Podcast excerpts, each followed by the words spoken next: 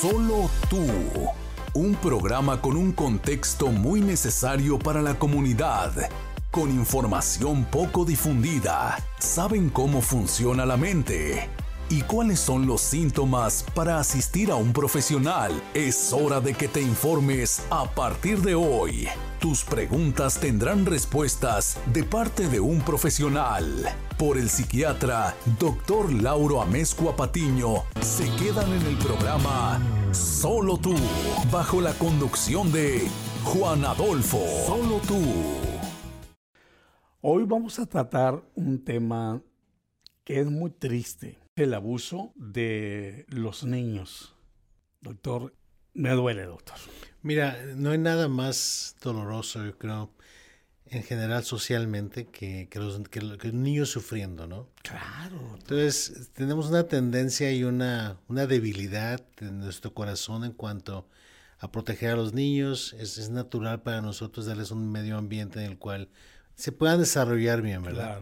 Desgraciadamente hay situaciones en que los niños están expuestos a abuso de varios tipos, ¿no?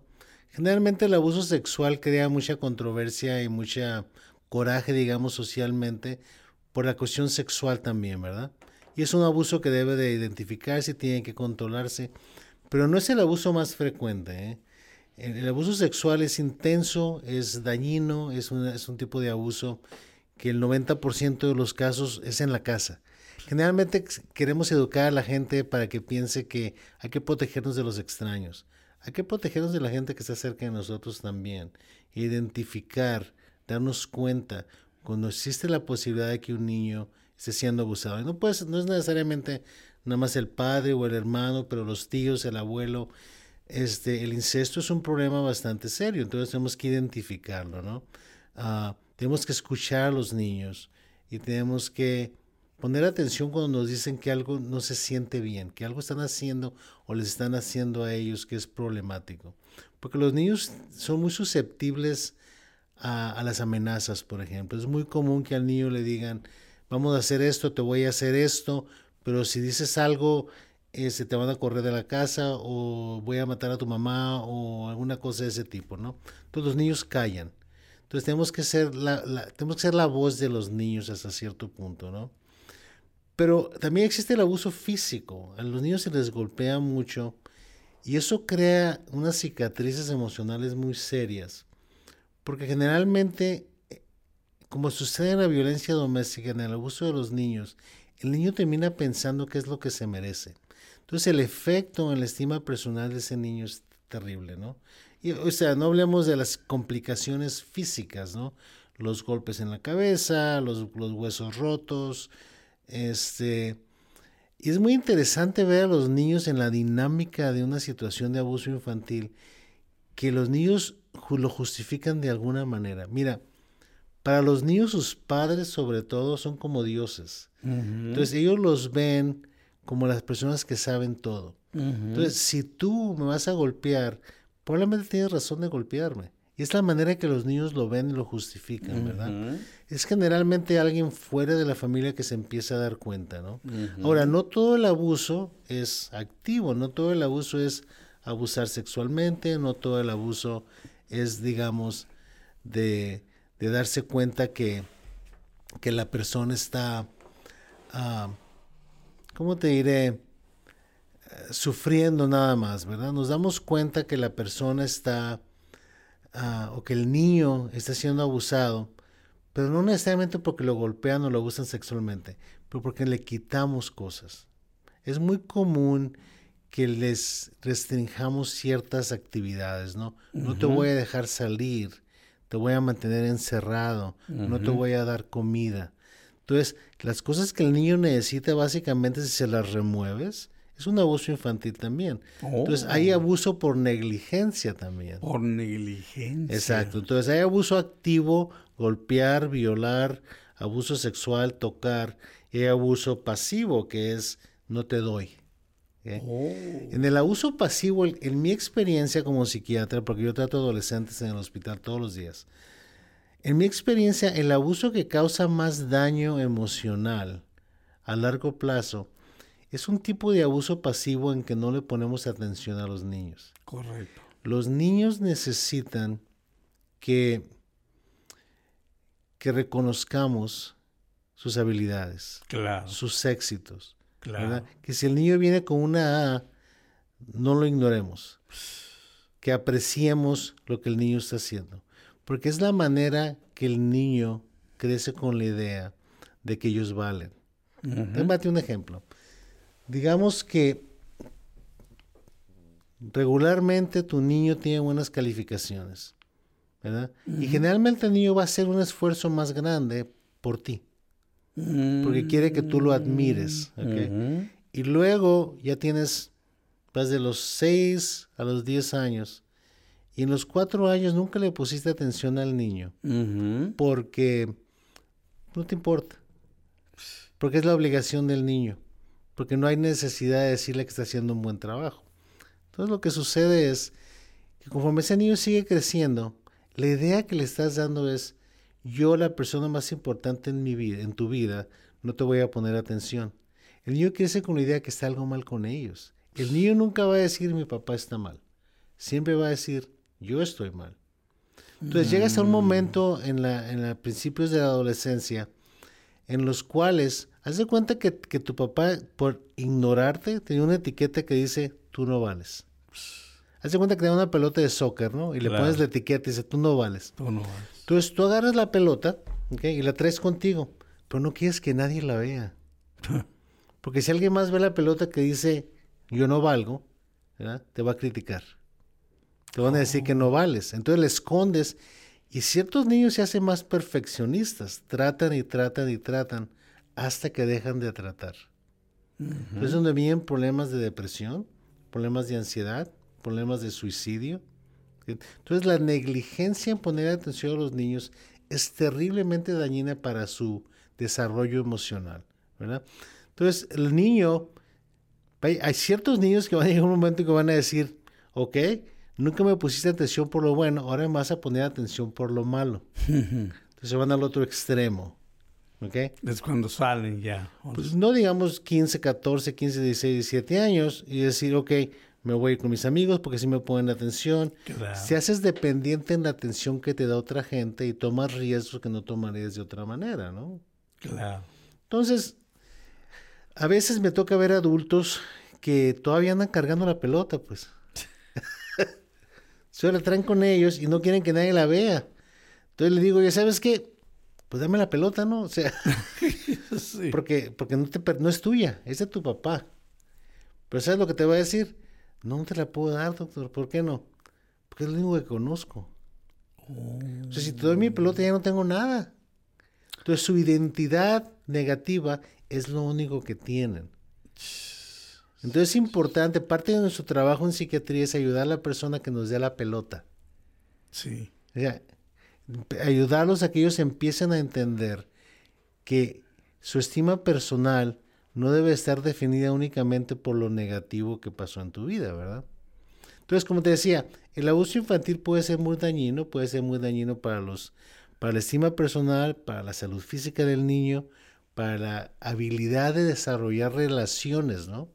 ¿Por qué? Porque siempre vas a tener duda de tu valor como ser humano. Entonces, lo mejor que podemos hacer con los niños es, uno, protegerlos, prevenir que tengan abuso, eso no quiere decir que no puedes frustrar a tus hijos. Todos frustramos a nuestros hijos. Es importante que tenga una frustración controlada, ¿me entiendes? O sea, que quieren algo y no se los das, O que le dices, si lo quieres tienes que hacer esto, En vez de estarles dando todas las cosas, Entonces hay que tener cierto balance, ¿no? Doctor, ¿a qué edad el niño empieza a darse cuenta que, que tiene que ya está padeciendo un problema psicológico. Los niños nunca se van a dar cuenta que tienen un problema psicológico. Los niños, es muy interesante porque los niños son inteligentes, pero emocionalmente no son muy maduros. La madurez emocional no viene como hasta los 20, 25 años. Entonces, antes de eso, el, muchacho puede desarrollar mucha inteligencia en, en tanto a resolver problemas, ¿no? pero no tienen la madurez emocional para tolerar tolerar incertidumbre. Doctor, pero todo ese tiempo está con ese problema, es eh, el adolescente, eh, desde niño, lo trae en su cabeza todo ese problema hasta los 25 años y después ya se abre. No. No. No, Todo es cuestión de grado, qué tanto y qué tan seguido, ¿no? Entonces hay niños que tienen trauma más fuerte que otros niños. Entonces, todo el mundo se va a adaptar.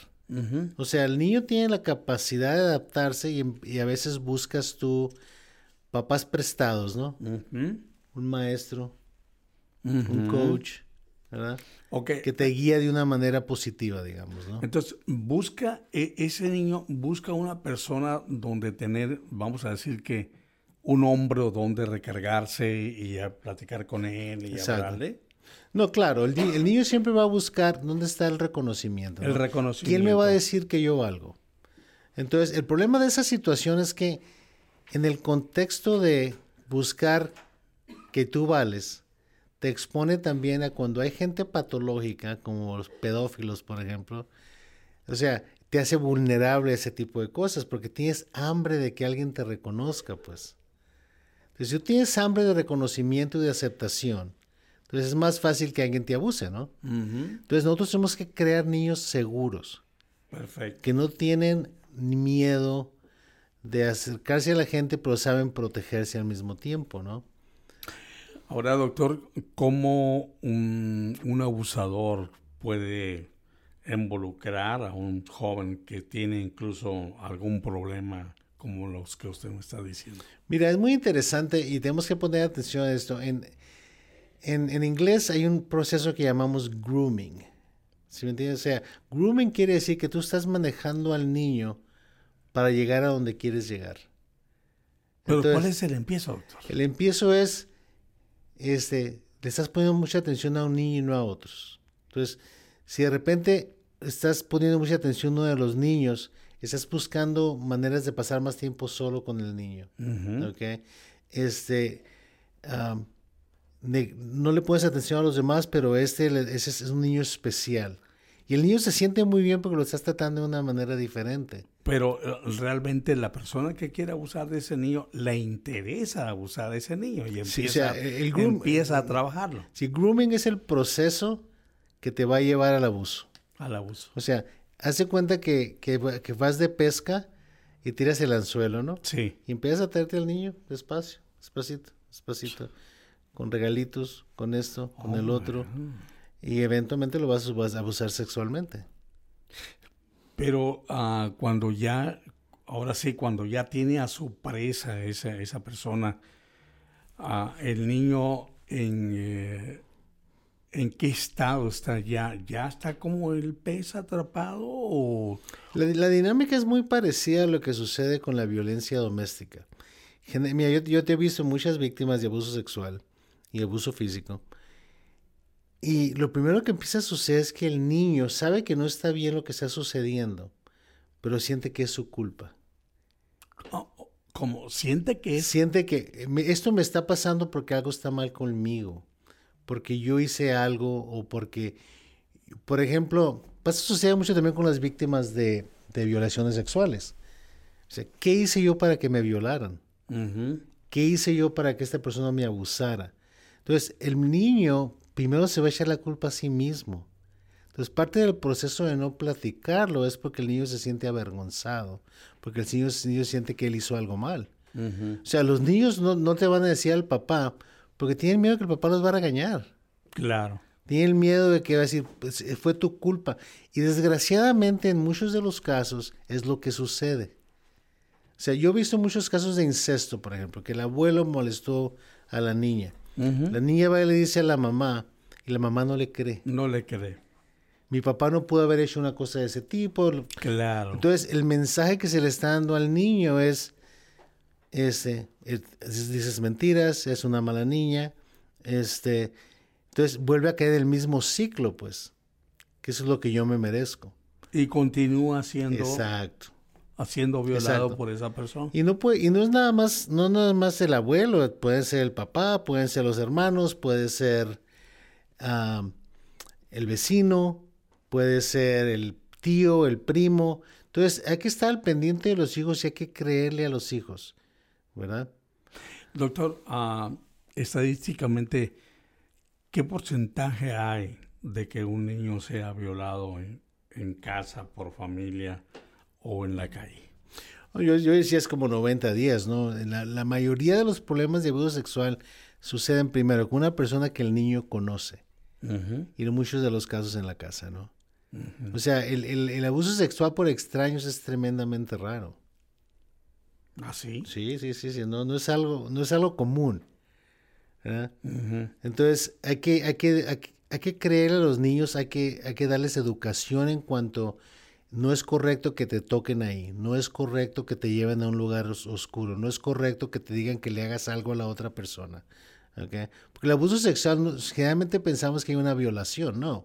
El abuso sexual puede ser que la persona lo esté usando para que le haga algo a él. Algo a él. O a ella, porque he visto abusos sexuales en que la mujer está abusando sexualmente a los niños.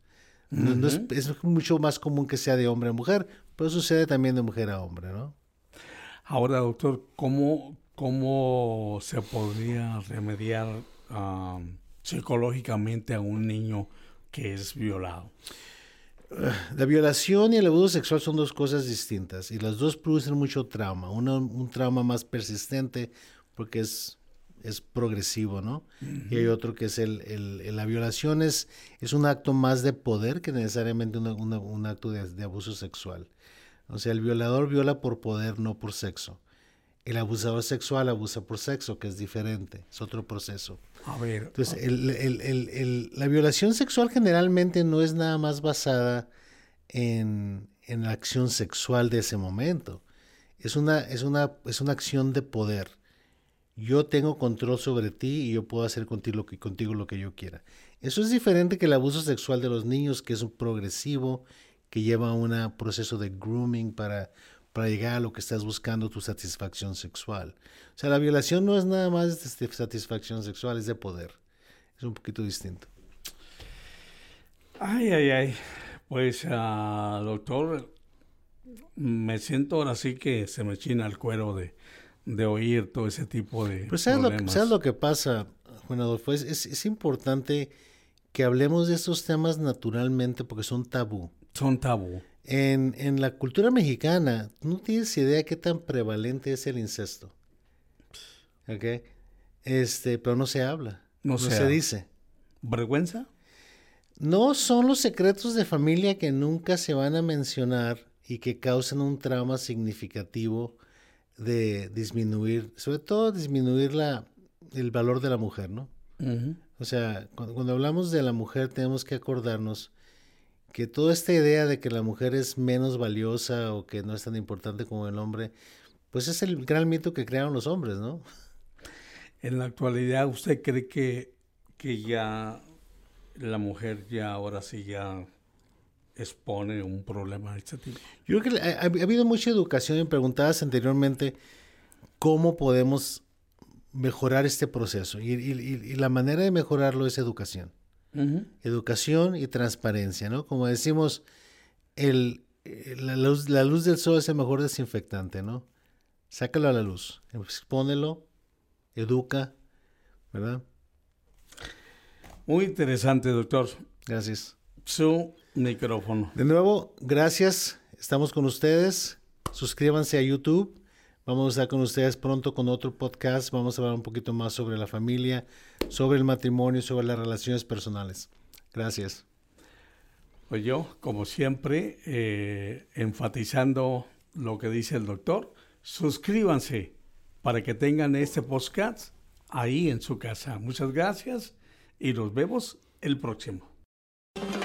Es así de esta manera que hemos llegado al final del programa Solo tú. Un programa con un contexto muy necesario para la comunidad, con respuesta para todas sus preguntas de parte de un profesional. El psiquiatra, Dr. Lauro Amezcua Patiño, gracias por el favor de su atención y los esperamos de nuevo en otro programa más de Solo tú.